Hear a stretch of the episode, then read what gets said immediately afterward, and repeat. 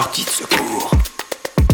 On est avec Marie Armel. Marie Armel, où est-ce que tu nous conduis? À Hong Kong, donc au sud de la Chine. Est-ce que tu peux nous raconter la vie là-bas? La vie reprend son cours puisque après euh, quelques semaines un petit peu difficiles où les règles de distanciation sociale ont été très fortes et imposées euh, à tout le territoire, depuis aujourd'hui, on a un assouplissement de ces règles. Euh, donc on ne peut pas parler de déconfinement chez nous puisqu'on n'a jamais été complètement confiné.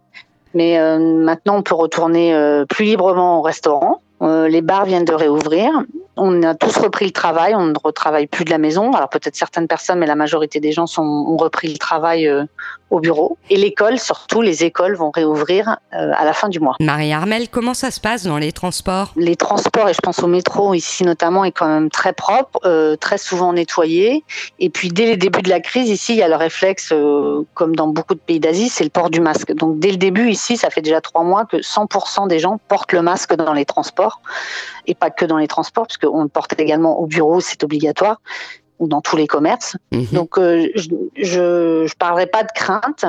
Euh, les gens, et quand, quand, la crise a été au plus haut, on a travaillé de chez soi. Mais à partir du moment où les autorités euh, ont permis aux fonctionnaires de revenir travailler et encourager les, les salariés à revenir travailler au bureau, non, il n'y a pas eu de crainte particulière. Y, il y, a une confiance un peu dans le système mis en place ici et dans les mesures prises. Oui, euh, c'est différent de la France. Et euh, justement, ce qui est intéressant, c'est que vous n'avez jamais été confiné. Comment est-ce que le gouvernement a, a géré en fait euh, à Hong Kong? Parce que c'est pas évident, on le voit bien.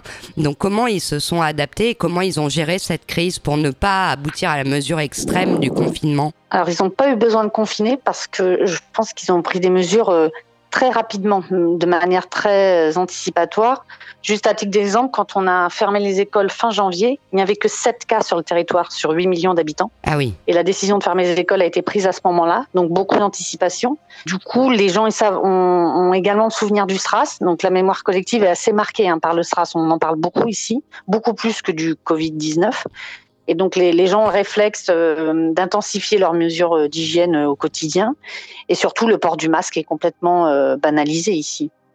Oui, et ça, c'est, c'est la résultante du STRAS au début des années 2000. C'est-à-dire que c'est devenu quasi normal pour les gens de fonctionner ainsi dès qu'ils sont malades, un rhume pour pas contaminer autrui. C'est, c'est complètement, c'est complètement rentré dans la culture, ça, tu, tu confirmes?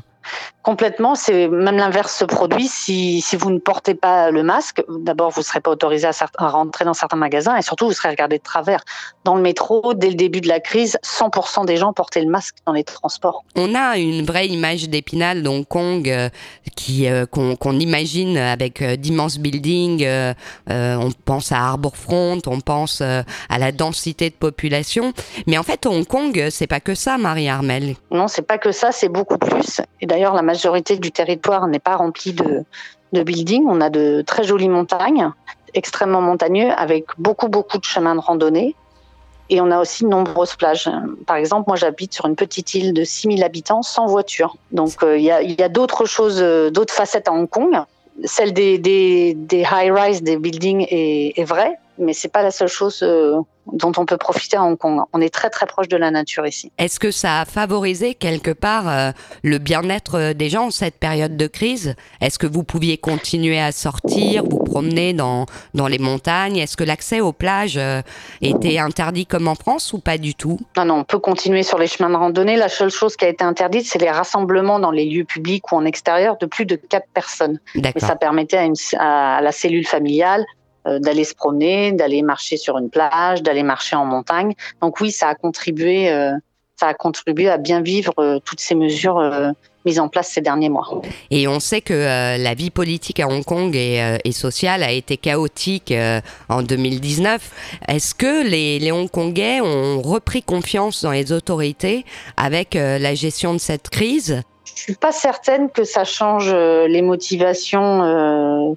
des personnes euh, qui souhaitaient que les choses changent à Hong Kong en, 2019. Ça a peut-être mis en pause puisque bah, les rassemblements n'étaient plus euh, n'étaient plus conseillés. Donc euh, même les plus fervents pro-démocrates n'allaient pas aller contre ces règles parce que ce qui ce qui prévaut ici c'est de c'est l'intérêt commun et donc en matière de santé tout le monde respecte les règles. Les gens sont assez disciplinés. Et je pense que quand tout sera revenu à la normale, il y a quand même une, très grosse frange de la population, et on l'a vu aux dernières élections euh, locales, euh, qui ont voté pour le mouvement pro-démocratie. On te remercie pour ton intervention, Marie Armel, et on te dit à très bientôt. Merci beaucoup, au revoir. Sortie de secours.